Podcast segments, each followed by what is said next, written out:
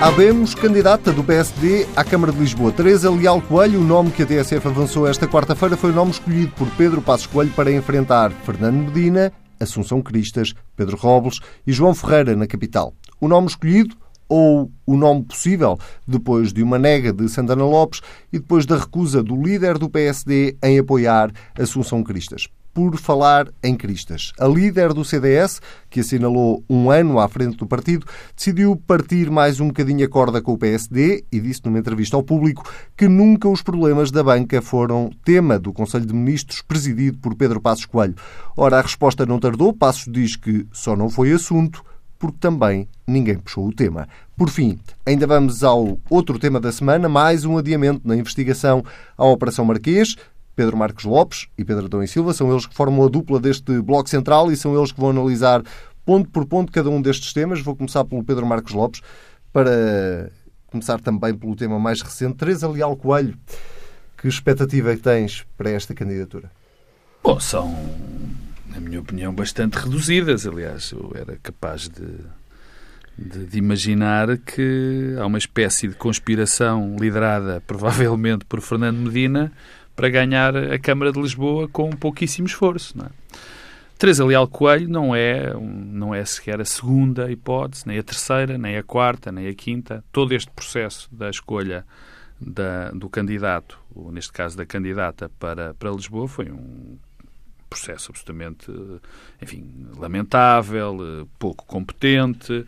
Eh, o Partido Social Democrata deixou-se, no fundo, enfim, prender a, a, a Santana Lopes, teve essa ilusão de poder ser Santana Lopes, e depois, quando Santana Lopes decidiu não ser o candidato, enredou-se num processo que chegou a ter, enfim, detalhes ridículos. Agora escolheu a sétima ou oitava possibilidade, que é, que é a Teresa Leal Coelho, que é vereadora, eh, sem pelouro, bem entendido, da Câmara de Lisboa. E aqui começam os problemas.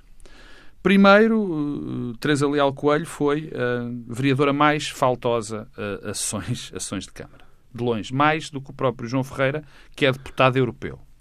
Em segundo lugar, durante estes quatro anos, nós não ouvimos sequer um comentário de Teresa Leal Coelho sobre, sobre Lisboa. E, portanto, quer dizer, tudo isto eh, fragiliza muito a sua candidatura, põe uma enorme, eh, põe uma enorme pressão sobre o partido em Lisboa, porque o partido, obviamente, não ficou satisfeito com esta escolha. Mais do, que, mais do que não ficar satisfeito com esta escolha, sentiu-se sentiu -se fora do processo, porque apesar desta escolha ser sempre de Lisboa e Porto, ser tradicional, tradicionalmente responsabilidade de, do líder do partido, há pelo menos um dever de, de ouvir as estruturas locais, coisa que, pelos vistos, nós soubemos ontem, pela voz do Presidente da Conselhia de Lisboa, que não aconteceu. E, portanto, vai ser uma, uma, uma luta muito complicada, onde eu presumo que a grande, a grande, o grande objetivo seja uh, ficar à frente da Assunção Cristas. Uh, coisa que eu acho, enfim, relativamente, uh, não direi fácil, mas, mas um objetivo que pode ser atingido, porque, enfim, o PSD tem outro tipo de estrutura, o PSD tem freguesias, e, portanto, acho que isso, enfim, em princípio, será, será grave. Agora, será fácil de obter. Agora, com a Câmara Municipal do Porto, este é um processo que nos diz alguma coisa sobre o atual estado do PSD. Ou seja, a incapacidade de arranjar bons candidatos, a incapacidade de até arranjar candidatos que têm notoriedade pública, a incapacidade de se renovar de trazer as pessoas para dentro do partido, isto é mais do que tudo, é esse o sinal que dá em termos globais. Em termos do, do Conselho, é aquele enfim, que já se sabe. Pedro Dom Silva, uh, depois de tanto, tanta conversa sobre a candidatura do PSD a Lisboa, Teresa Leal Coelho, é um mal menor? É a única hipótese que Passos Coelho tem? É o quê? Parece ser uma solução de recurso, não é? Não corresponde à expectativa que foi eh, criada e dá alguns sinais. Quer dizer, eh, desde logo um sinal de algum fechamento. Não, é uma vice-presidente do partido eh, e que é uma vice-presidente com grande proximidade a Pedro Passos Coelho, mas que não é propriamente uma figura nacional e, portanto, mostra que a capacidade do PSD, no momento em que está na oposição, de alargar e ir para além das suas fronteiras e das fronteiras da própria liderança, porque seria diferente ter um candidato que fosse alguém que não fosse visto como alguém muito próximo de Pedro Passos Coelho. Portanto, tem esse primeiro sinal. Depois, eh, confirmou uma coisa que, aliás, foi aventada por eh, Assunção Cristas na entrevista ao público esta semana, é que Pedro Passos Coelho tinha uma expectativa de, que, de ter legislativas antes das autárquicas. O que se passou com as escolhas de Lisboa e do Porto para o PSD eh, mostra que, de facto, Pedro Passos Coelho julgava que ia ter eleições legislativas antes das autárquicas. Portanto, esperava uma crise eh, relativamente rápida e não eh, um governo a durar dois anos eh, até eh, as autárquicas. Bem, depois diz-nos outras coisas e que nós eh, não sabemos, que é é curioso porque, ao escolher alguém que fazia parte da variação da Câmara, podia ser uma opção, que faz algum sentido, que era escolher alguém que tinha aqui um passado e uma trajetória recente da oposição à, à, à, presidência da Câmara e à variação eh, da Câmara. Mas não é isso que acontece, porque ninguém conhece eh, em Teresa Leal Coelho qualquer tipo de participação ao longo destes anos enquanto oposição camarária. E é interessante porque Santana Lopes, uma das coisas que disse no momento em que em que disse que não seria candidato, foi exatamente sublinhar que durante estes anos o PSD não tinha feito oposição à Câmara uh, de Lisboa uh, e, ao não fazer, tornava difícil as condições de um candidato. Ora, curiosamente, o PSD vai buscar alguém que tinha responsabilidades, porque era vereadora da Câmara, portanto foi eleita nas últimas uh, autárquicas. Não sabemos como é que isto vai contaminar uma coisa que é muito importante, que são as freguesias. o PSD, apesar de tudo, até porque concluiu coligado com o CDS nas últimas autárquicas, tem algumas freguesias em Lisboa e não sabemos se uma candidatura fraca eh, a autarquia não pode ter um efeito também de perda de algumas freguesias que o PSD tem. É Bem, e, e, se isso, e se isso acontece, é esse o motivo de preocupação da Conselhia, e se isso acontecer, é, é evidente que isso será muito penalizador eh, na noite das autárquicas. E a combinação da escolha para o Porto com a escolha para Lisboa pode ter um efeito na noite autárquica, quer dizer, porque as coisas vão no sentido eh, de eh, o PSD acabar por ter problemas eh, em conselhos muito populosos, e aliás mais outros casos onde são problemáticos. Tudo isto é verdadeiramente surpreendente, porque se nós recuarmos um ano e pouco, quando António Costa foi para Primeiro-Ministro e Fernando Medina passou a ser Presidente da Câmara Municipal de Lisboa, na verdade dois anos, a sensação que se tinha é que Fernando Medina iria ter problemas. iria ter problemas porquê? Porque tinha um problema de baixa notoriedade, questão que foi ultrapassada, nomeadamente com as obras em Lisboa, que foram vistas como algo negativo durante aquele período, mas tiveram um efeito de aumentar a imensa notoriedade eh, de Fernando Medina. Depois, porque era alguém que tinha herdado eh, o poder, não tinha sido eleito, e, a meu ver, aspecto central, que era, bem, nós vamos ter umas eleições autárquicas a meio de um mandato legislativo e, portanto, é natural que os portugueses eh, aproveitem, nomeadamente nos conselhos mais populosos, para nas autárquicas penalizarem o Quem governo. está no poder. Bom, eh, subitamente estamos num contexto que eu diria que é exatamente o oposto a tudo aquilo que era antecipado. Ajudou muito ter dinheiro uh, na Câmara, Pedro. Ajudou muito ter dinheiro. Não, mas repara, mas a questão da penalização uh, ah, do claro, governo uh, não é isso que já está em jogo nas autarcas. Eu continuo a achar que é muito difícil, diria mesmo, e muito improvável que Assunção Cristas fique à frente de Teresa Leal Coelho. Desde logo, porque Assunção Cristas é também ela própria uma candidata muito identitária, no sentido em que é líder do partido. o CDS, para ambicionar ficar à frente do PSD, precisava ter um candidato que fosse para além das fronteiras do CDS e que não fosse visto como alguém do partido. Ora, não só é alguém do partido, como é a própria líder. Portanto, o eleitorado que votará sempre PSD, como há um outro eleitorado que vota sempre PS e outro que vota sempre PC, não vejo que esteja, esteja na disposição de ir votar no CDS, na líder do outro partido. E, portanto, eh, diria que o candidato do PSD vai sempre fixar e tem uma, uma base de partida superior ao do CDS. Agora, eh, não é de facto, não me parece que haja uma grande competição, o que faz com que o principal problema eh, que Fernando Medina vá ter nestas eleições é a mobilização. Pedro Marcos Lopes, estas, eh, este processo todo de, em relação à Câmara de Lisboa, mas não só em relação à Câmara de Lisboa, como dizia o Dom Silva, em relação também à Câmara do Porto, hum. é a recuperação do que se lixem as eleições por parte de Pedro Passos Coelho? Não, porque já... a sensação que passa é que ele não valorizou muito este processo. Há essa, há, há essa, arrastar. há essa indicação que o, que o Pedro Adão e Silva deu, eh, que, que, que, nos remete para a entrevista da Assunção Cristas, onde ela confessa que Pedro Passos Coelho, enfim, não, garante, não achava inteiramente, ela é clara em relação a isso, que, que, que, que, existisse uma crise antes, de, antes das autárquicas, ou seja, que o governo pudesse cair, mas que ele enfim, eh, não, não, não deitaria fora esse, esse cenário. Mas, eu acho que a, razão é, a razão é muito mais profunda. A razão, não, para já, não tem nada a ver que se lixem as eleições. Nenhum líder partidário quer que se lixem as eleições. Eh, sobretudo, neste caso concreto, eleições importantes para Passos Coelho. Eh, eu, eu, eu já aqui o disse, eu estou convencido que Passos Coelho vai chegar às próximas legislativas. Estou. Mas eh, estas eleições são muito importantes. São muito importantes porque o PSD, apesar de partir de uma base muito baixa, porque teve um resultado, dos piores resultados de sempre nas últimas eleições autárquicas, enfim, era uma altura estas eleições seriam uma altura para fortificar as, as, as, o ponto de partida do, do, do partido para as, as, eleições legislativas. Não só pelo ciclo político que se. Enfim, estamos a meio do ciclo político. Era normal o, o, o, o governo agora sofrer alguma contestação a meio desse mandato. Era uma altura de solidificar as perspectivas de, de, do PSD. Ora bem, para isso era preciso uma, uma boa preparação destas eleições, uma escolha atempada de, de, candidatos, uma escolha que permitisse ir fazendo, começar desde cedo a fazer discurso político. Ora bem, isso não aconteceu. E não aconteceu nas principais câmaras do país. Não é só, quer dizer, nós quando olhamos uh, para as eleições, pensamos primeiro em Lisboa e no Porto, mas depois temos um conjunto de, de, de, de câmaras importantes.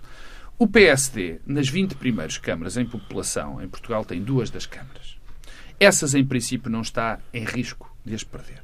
Mas era preciso tentar conquistar. Era preciso dar uma imagem forte do partido. E Braga imagem... e qual é outro, já agora? Uh, Braga e Maia. Maia que vai ter Maia que vai ter um novo candidato, porque Bragança Fernandes uh, atinge o limite dos mandatos e, portanto, tem que entrar, uh, tem que entrar, que em princípio será, é relativamente pacífica essa transição. Mas era fundamental apresentar uma ideia forte do partido. E isso não está a acontecer. Mas é inabilidade política, não, é incapacidade, é, é, são, é falta é, de vontade. É, uma, é, uma, é, uma, é um conjunto de várias coisas. É um conjunto do sinal de que o partido não consegue chamar gente. O partido está fechado sempre si próprio sobre si próprio. Mesmo as pessoas próximas do PSD não, não, não, não são. A estrutura do partido não as consegue chamar. Não as consegue chamar. E não é eles, não é o partido chamá-las, é o partido estar-se a fechar sobre ele próprio e não consegue captar ninguém. Depois há o segundo problema que é. Uh, a, a, a, falta de timing na escolha dos candidatos. Como eu disse, e para repetir, era fundamental começar o combate autar se a situação, em termos nacionais, não é favorável ao PSD, e não está a ser neste momento, mais razões havia para que, as, para que as candidaturas às autarquias viessem mais depressa, para fazer o discurso da oposição local e noutros, para manter em termos. Isso não aconteceu. Foi sistematicamente atrasado. Nas duas principais câmaras de, de, de Portugal, eh, principais em termos de imagem, não em termos de, de, de, população, não aparecem os candidatos. Os, aqueles que são escolhidos são candidatos para perder de uma maneira absolutamente inglória, que é o que vai acontecer, e depois outras câmaras. Por exemplo, nós temos Gaia, que era um bastião do PSD toda a vida, não é? que foi perdida de uma maneira inqualificável. Um não é toda a vida. Não, não, é toda a vida de próximo. É verdade que foi do PS. Foi também um bastião até, do... Foi, sim, senhor até Luís Filipe Menezes e a partir de Luís Filipe Menezes é que, é, é, que, é que foi PSD. Foi uma Câmara que estava ganha pelo PSD e foi perdida por incompetência do candidato e neste momento também não há candidato do PSD a, a, a ganhar. É. Há, há, há este sinal que o partido transmite que se está a fechar completamente dentro dele próprio, na máquina mais máquina, e que não consegue chamar nem as pessoas nem ter um discurso político para fora. Então o problema tem três nomes, Pedro Passos Coelho? Eu acho que sim, eu acho que sim, eu acho que Pedro, eu acho que esse é o grande o problema central do partido. Como é sempre de um partido, quer dizer, quando a liderança não funciona, quando a liderança fecha o partido, e foi isso que o, que o Pedro Passos Coelho fez a partir de uma determinada altura uh, uh, com o PSD. Isso não, é, é, inevitável, através do discurso, através das pessoas que foi chamando. Quer dizer, tu mesmo olhas para o, o, o a bancada parlamentar do PSD e notas que há ali um fechamento completo, utilizando a palavra do Pedro, um fechamento completo em, em, em todos os aspectos. Tu vês que. Por... Eh, repara, isto também é um sinal, e concluo com isto.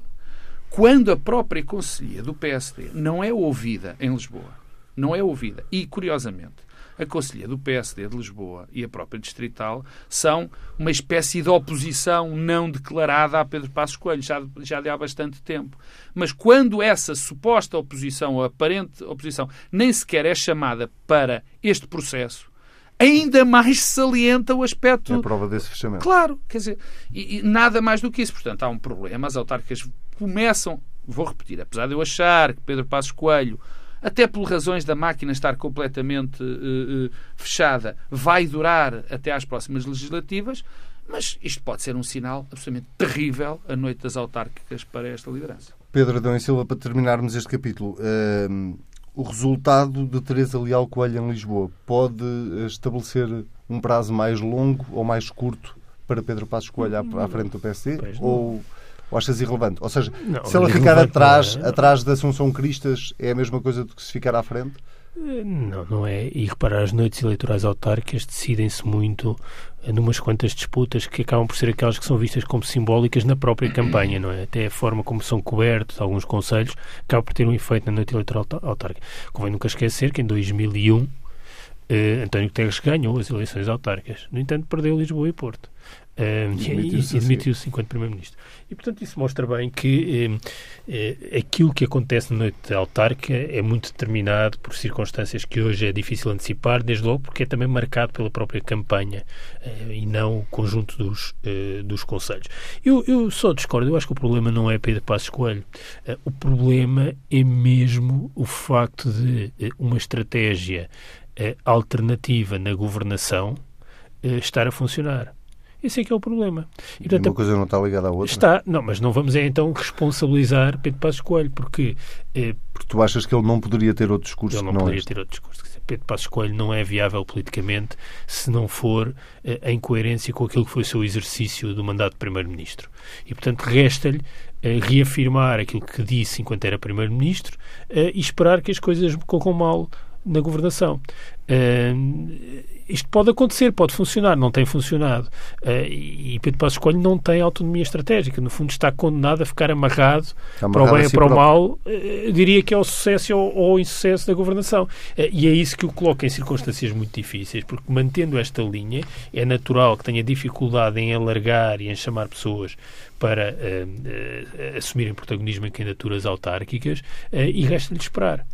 tem um outro lado que, a meu ver, é, é, é mau para o próprio Pedro Passos Coelho, para o PSD, que no fundo o que sugere é que o PSD só pode regressar ao poder numa situação de um, cataclismo e de fracasso, o que significa que a governação a seguir será é, muito complicada. E, portanto, o PSD, no fundo, com Pedro Passos Coelho, precisa de esperar uh, até poder substituir o líder e substituir o líder significa ter uma afirmação programática diferente e aí ganha uh, autonomia estratégica. Por agora o PS não tem autonomia estratégica, portanto terá sempre candidatos de baixo perfil nas autarquias principais a menos que eles nascessem da própria dinâmica conselhia, coisa que em Lisboa, convenhamos, é sempre mais difícil de acontecer do que qualquer outro conselho, porque é capital, porque tem uma série de singularidades.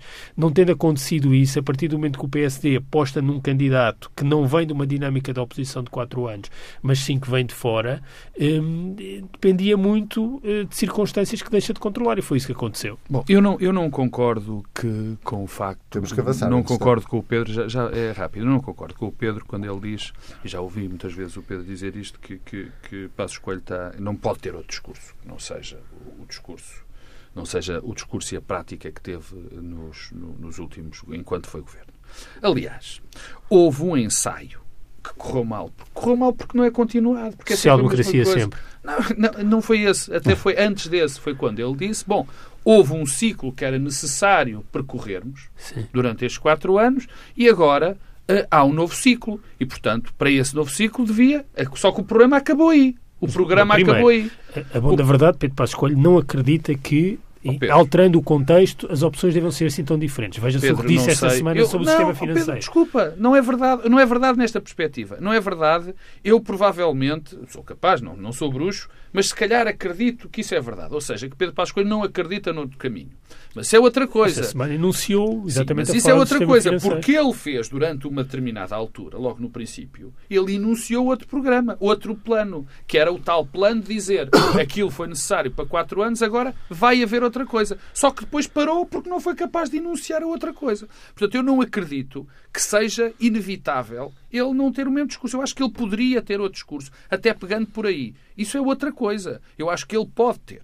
E não é. Mas mesmo que, mesmo que não fosse possível ter outro discurso, coisa que eu acho que pode ter, já ficou claro, é isso não evitava é que a gestão do processo autárquico não seja a catástrofe que está a ser. Quer dizer, isso é outra coisa. E de quem é essa, essa, a culpa dessa catástrofe? Obviamente que é de Passos Coelho. Porque as próprias conselhas e as distritais o que estão interessadas é que os seus candidatos é, é ganhar mais câmaras, mais freguesias. Quer dizer, e esta condução deste processo, como, com, enfim, da forma que está a ser conduzida, que não há ninguém dentro do partido que acha que isto está a ser bem conduzido, também é da culpa de Passos Coelho. Eu não acho, e aí discordo inteiramente o Pedro, é que o facto de Pedro Passos Coelho não ter um discurso, não ter um discurso alternativo... Impeça uma estratégia austárquica. Atenção, Pedro Passos Coelho tem um discurso alternativo, não tem um discurso alternativo a si próprio e que lhe esteja a correr bem. São coisas diferentes. Parece-me ter um discurso alternativo. Por falar em discursos Não, uh, e, e, por falar em, em, ainda em Pedro Passos Coelho e Assunção Cristas também, a propósito de um ano de mandato, ela dá uma entrevista ao Jornal Público, onde faz uma revelação uh, algo surpreendente uh, de que, enquanto esteve no governo, e esse governo era presidido por Pedro Passos Coelho, nunca se debateu o setor financeiro, nem nunca nenhum ministro aparentemente foi alertado para eventuais problemas no sistema financeiro. Faz sentido? Isto é normal? Eh, ficaste essa, surpreendido? Essa do nunca ser alertada, quer dizer, poderia talvez ler meio jornal para saber que havia um problema, não é? Pedro Silva, vamos começar por ti. Bem, não disse nunca, disse vagamente, que eu acho que ainda é pior. Uh, Nem vagamente, exatamente. Não disse vagamente, foi vagamente, vagamente falado. Ah, foi vagamente falado, exatamente. O que torna a coisa, a meu ver, mais preocupante, porque nem sequer é dizer não falar. Falávamos vagamente, como se fala assim de uma coisa que tem pouca uh, relevância.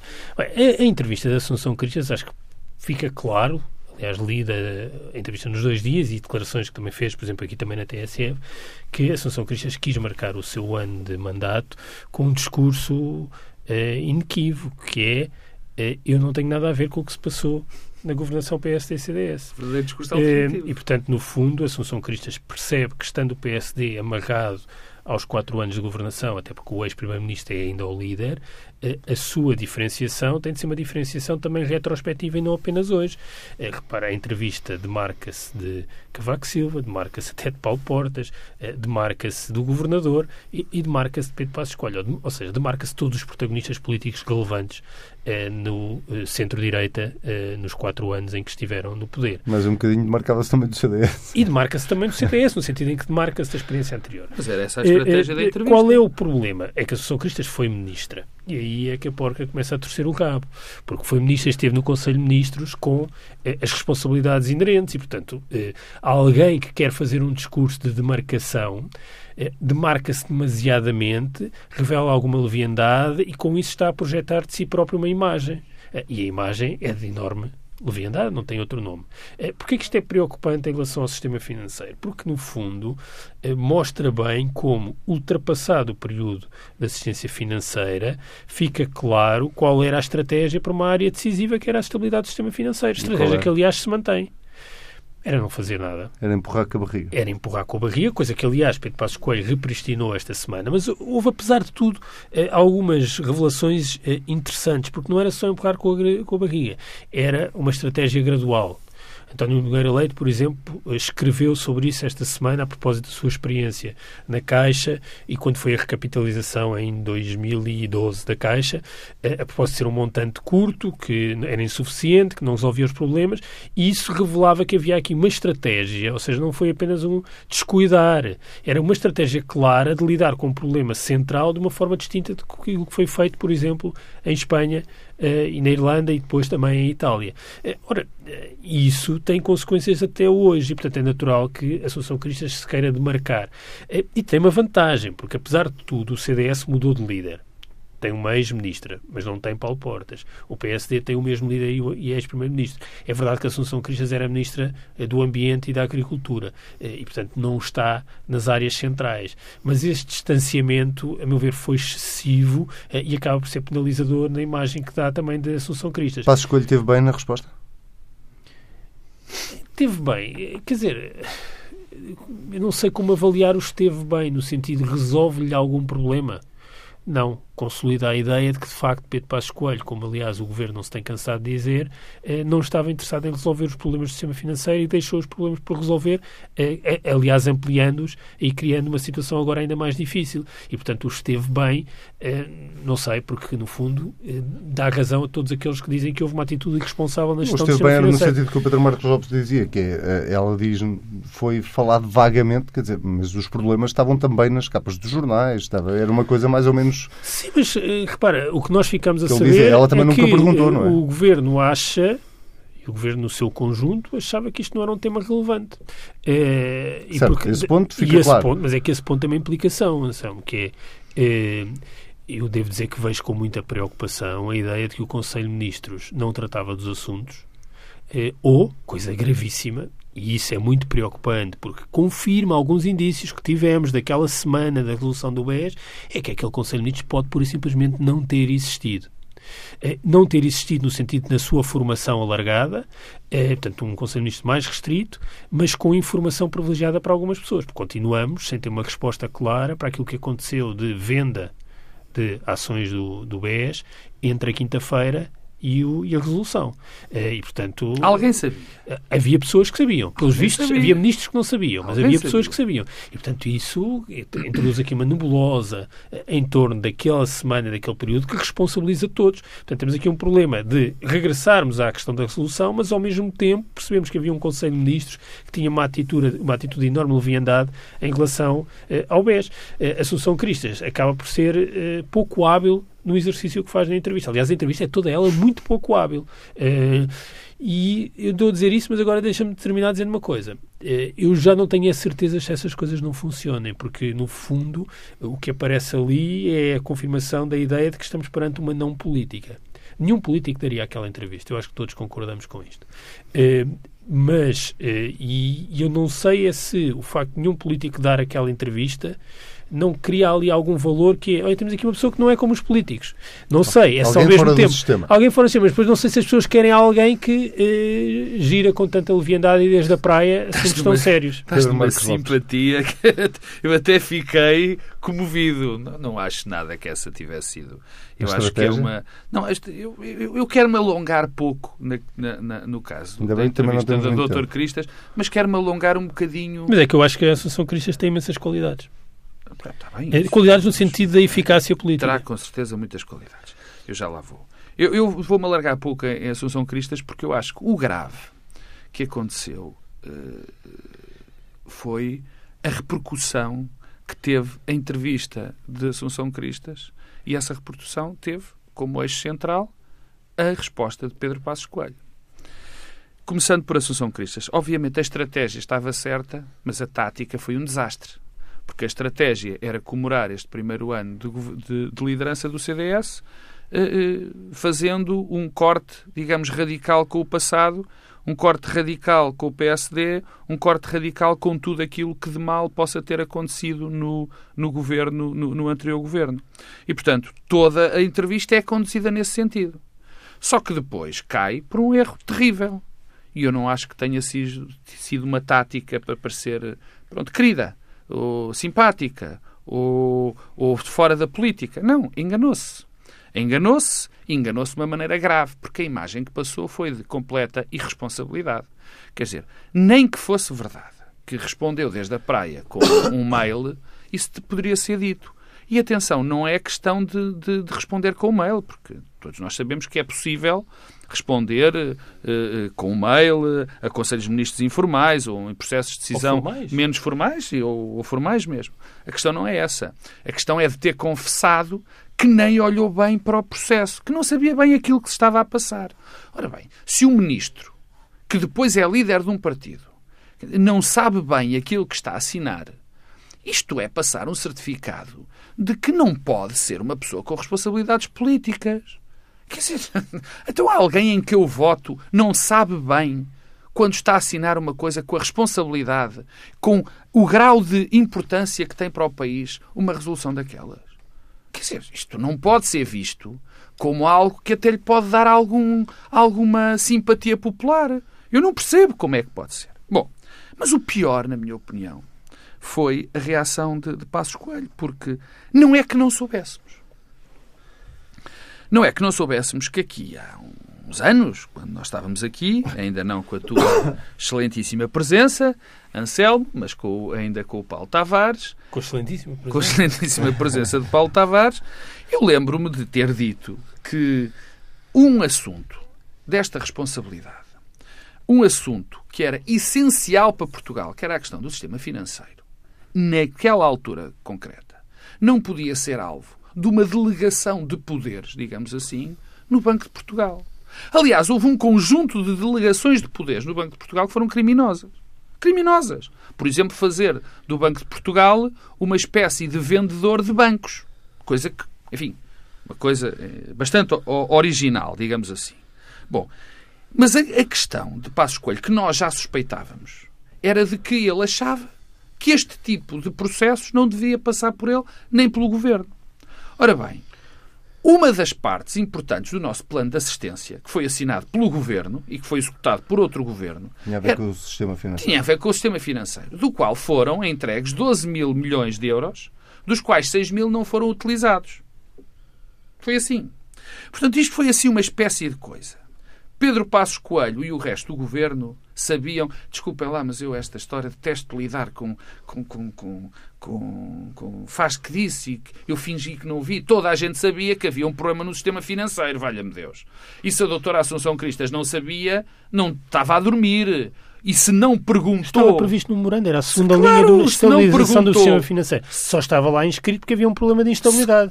Se, se não perguntou no Conselho de Ministros qual era o problema, porque ninguém falou, foi irresponsável, como foram irresponsáveis todos os ministros que não perguntaram. Bom, mas Passos Coelho, com a sua resposta, diz-nos uma coisa muito simples.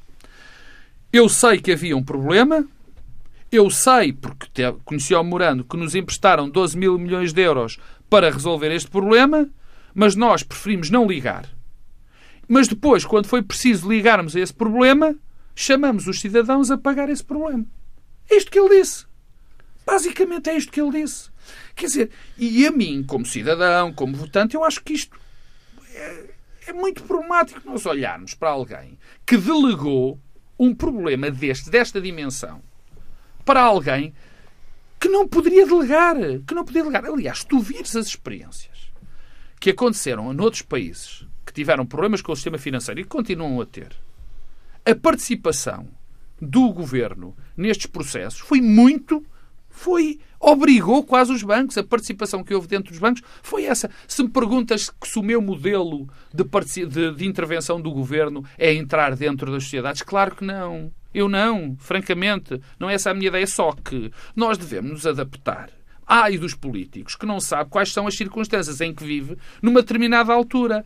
Nem sabe qual é a prioridade. Ora bem, porque naquele momento a grande prioridade pelo menos uma das duas grandes prioridades era o sistema financeiro. E por isso simplesmente tivemos um governo que não olhou para esse problema. O resto, enfim, nós temos outro tempo, teremos mais o tempo resto, a falar. não, que tem a ver, por um, por um momento, é um segundo, tem a ver com os processos de decisão e como é que são tomadas as decisões dentro do Conselho de Ministros. Porque, desculpa, eu também não acredito que o próprio Passos Coelho não falasse com Carlos Costa sobre a questão do sistema financeiro. Estávamos. Meus caros, temos eh, dois minutos para terminar. Vamos uh, rapidamente passar por este novo adiamento em relação à investigação da Operação Marquês. Ainda não é desta que vamos ter acusação. Pedro Adão e Silva, uh, isto Uh, deixa, descredibiliza a justiça ou achas normal que se não está concluída a investigação se prolonga o prazo? Eu acho tudo isto grotesco e tudo isto é, é a primeira ideia. Que tivemos um primeiro-ministro que cometeu um, os atos de que é, está indiciado uh, e que, aliás, alguns deles que não têm, não implicam num juízo penal, mas que implicam um juízo político e moral, que já reconheceu. Portanto, isso é em si uma coisa grotesca. E é igualmente grotesco a, eh, a ideia de que eh, há um inquérito infinito, eh, imutável, eh, que permite eh, uma condenação eh, sem fim na praça pública, quer dizer, isso não tem rigorosamente nada a ver com os arguídos, tem a ver com o facto de nós, nenhum de nós ter garantias de proteção perante a justiça. E isso é muito grave porque a ideia de que a culpabilidade é construída no espaço público, eh, independentemente da capacidade de produzir provas, é uma, uma ideia que é devastadora para a nossa vida em comum. Um, finalmente, há uma questão que eu continuo sem compreender, aliás, desde o início, e que me, de, que me leva a ter uh, dúvidas fundadas sobre esta investigação, é que uma acusação circunscrita, eh, mesmo que depois fosse desenvolvida noutras matérias, a meu ver, tinha vantagem. A sensação que dá é que estamos a acumular eh, questões, dimensões, já foi o Grupo Lena, depois o, o Protal, depois o, o negócio BSPT, eh, eu temo que não tarda seja pedido mais um adiamento para investigar a morte de Kennedy. Eh, e isto, eu digo isto a brincar, mas acho que isto é mesmo sério, porque revela que estamos a transformar uma coisa que devia ser em torno de um conjunto de arguídos numa explicação para tudo o que aconteceu em Portugal. Bom, e eu devo dizer que quando avançamos para uma investigação e uma acusação sobre tudo o que aconteceu em Portugal, eu começa a ter dúvidas sobre eh, a matéria de facto que existe eh, para uh, constituir a acusação. E, portanto, tudo isto me preocupa um, ehm, e, e, eu tenho uma exigência muito grande em relação, em relação a alguém que foi Primeiro-Ministro. Tenho uma enorme exigência. Acho que não é a mesma coisa que um conjunto de dados que possam ter ser cometidos por qualquer outro cidadão, acho que é muito mais grave, mas tem também uma exigência enorme em relação ao funcionamento da justiça. Um, e, e, infelizmente, os critérios de exigência que eu aplico às duas dimensões estão longe de estar respondidos. Pedro Marcos Lopes. Eu começo pelo fim, ou seja. Pelo Kennedy? Não, esse foi o princípio. Não, eu começo pelo fim eh, eh, na seguinte dimensão. Cada vez tenho uma sensação mais forte de que um conjunto de oficiais de justiça, uma parte da justiça portuguesa, decidiu trocar a sua função de aplicar a lei como por uma função revolucionária. Ou seja, em vez de se preocupar em olhar para indícios, eh, olhar para esses indícios e formar culpas e depois acusar, caso a caso, por exemplo, há várias situações onde provavelmente José Sócrates poderia já ter sido acusado, ou qualquer dos outros uh, arguídos. Não. A defesa, uh, a defesa não. Uh, a justiça resolveu, resolveu tentar solucionar e explicar todos os males de Portugal através de uma acusação e de um macroprocesso. Se nós olharmos para o processo, está lá, enfim, parte importante do nosso parte importante não é em termos de extensão mas parte importante do nosso do nosso processo político com o ex-primeiro-ministro eh, está eh, eh, Ricardo Salgado está Zena Albava bem, estão mais 20 não é? E portanto aqui, o problema começa por aqui. É a sensação que eu tenho de que se quis que, que, é um conjunto de pessoas que quiseram. Que, não, não, quiseram ser os revolucionários. Nós vamos mostrar tudo, vamos exibir toda a podridão deste país. E não é para isso que a justiça serve. Serve para aplicar a justiça nos casos, no, no, no caso concreto. O segundo nível tem a ver com o seguinte: uh, há aqui algo de verdadeiramente notável, que é cada vez que está a acabar o prazo, cada vez está a acabar o prazo para, para acusar. Está a acabar o tempo também. Também, mas cada vez está a acabar o prazo, o, o, o prazo para acusar, aparecem novos arguídos e, por coincidência, aparecem novas peças processuais na imprensa. E tu achas que isso não é uma coincidência? Pois não sei se é, mas é, é uma coincidência, é extraordinário, mas acontece sempre. Uma das partes uh, interessantes também para ver como é que a investigação está a ser conduzida é que no, no comunicado da Sra. Procuradora vem que afinal há problemas eh, que apareceram novos com o problema, com, com o problema da PT. Bom, isto já está a ser investigado há três anos já devia haver, pelo menos algumas partes, já devia haver acusação. E está-se a esperar pela PT para fazer uma acusação. Eu não entendo. Deviam ter sido extraídas certidões. Quer dizer, não é, não é, é, é caso a caso, quer dizer, assim Temos nunca mais acabar, lá vamos. Eu, eu, só, para acabar, acabar. É, só para acabar, é, é para dizer o seguinte. Eu, eu e, e, e, e, deixo passar outras coisas que eu queria dizer, porque não acho que é assim que seja feita a justiça. Nada do que eu digo tem a ver com o facto de eu já ter feito as minhas, de eu ter tirado as minhas próprias conclusões, os meus próprios julgamentos éticos ou morais sobre a conduta de José Sócrates e outro. Não tem nada a ver com isto. O que me interessa neste momento, e o papel que eu aqui estou a formular, a mim o que me interessa é salvaguardar os direitos das pessoas, seja o José Sócrates, seja outra, pessoa, qualquer. Quer dizer, isto é o funcionamento do Estado de Direito. E a, a Justiça não está a fazê-lo e está a deixar campo para que eventuais culpados possam justificar todas as suas ações, porque a justiça está-se provavelmente a portar tão mal em determinados pontos do que ele. Pedro Marcos Lopes, Pedro Adão e Silva, muito obrigado. Nós voltamos a ver-nos na próxima semana. O Bloco Central fica por aqui. Já sabe, pode ouvir as vezes quiser, indo a tsf.pt e comentar com o hashtag TSF Bloco Central. Até para a semana.